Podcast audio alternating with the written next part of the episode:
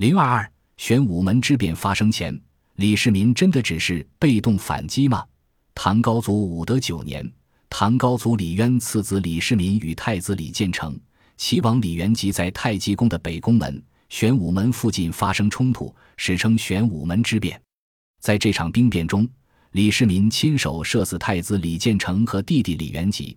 事后，李渊立李世民为太子，两个月后禅让皇位，李世民登基。是为唐太宗，年号贞观，开启了二十三年的贞观之治。李世民当了皇帝后，深知自己这样对父亲和兄弟有点不太好，这是块心病，得好好治。首先，他隔三差五去问史官：“你们怎么记录的呀？”第一个被问到的是褚遂良。褚遂良是一位敢于直谏的大臣，更是一位大名鼎鼎的书法家，因为字写得好，兼任起居郎。专门记录皇帝的一言一行，见褚遂良天天跟在自己身边写啊写的，唐太宗就很好奇，问他：“你记录的这些东西，当君王的可以看吗？”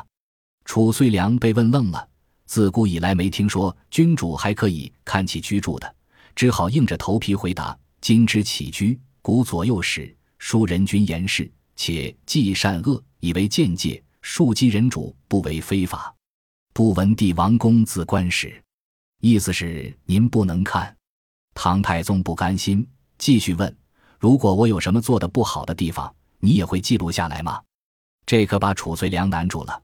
不过他还是一本正经地说：“我的为官之道就是对得起这个官职，我的职责是记事。那么陛下您的一言一行、一举一动，我都必定会记下来的。”话音刚落，旁边的黄门侍郎忍不住又跟着补充了一句：“赦令遂良不记。”天下一己之矣，好吧。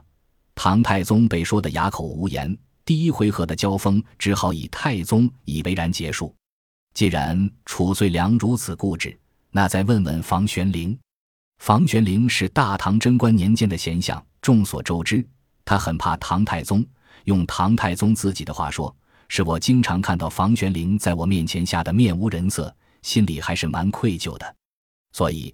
唐太宗觉得可以突破一下，问正在修国史的房玄龄：“以前那些史官记录的东西，一般不许皇上看，为什么？”房玄龄对曰：“史官不虚美，不隐恶，若人主见之，必怒，故不敢献也。”唐太宗顺杆往上爬，朕之为心，异于前世。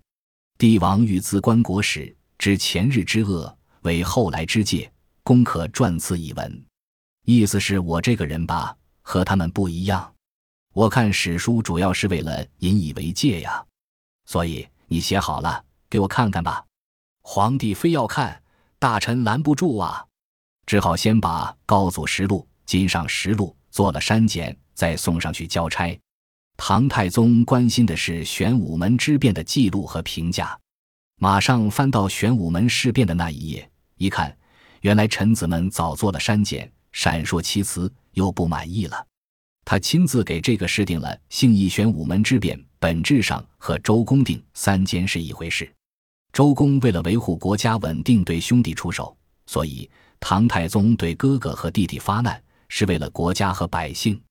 所以玄武门之变不是所谓的篡权夺位，是安邦定国的大好事。与此同时，在史书的字里行间。贞观修史的臣子们也经常把秦王这一系写成被打击、被压迫，最后不得已才开始还击的人。然而，即使史书经过了删改，但在历史的缝隙中，还是能看到兄弟互黑的蛛丝马迹。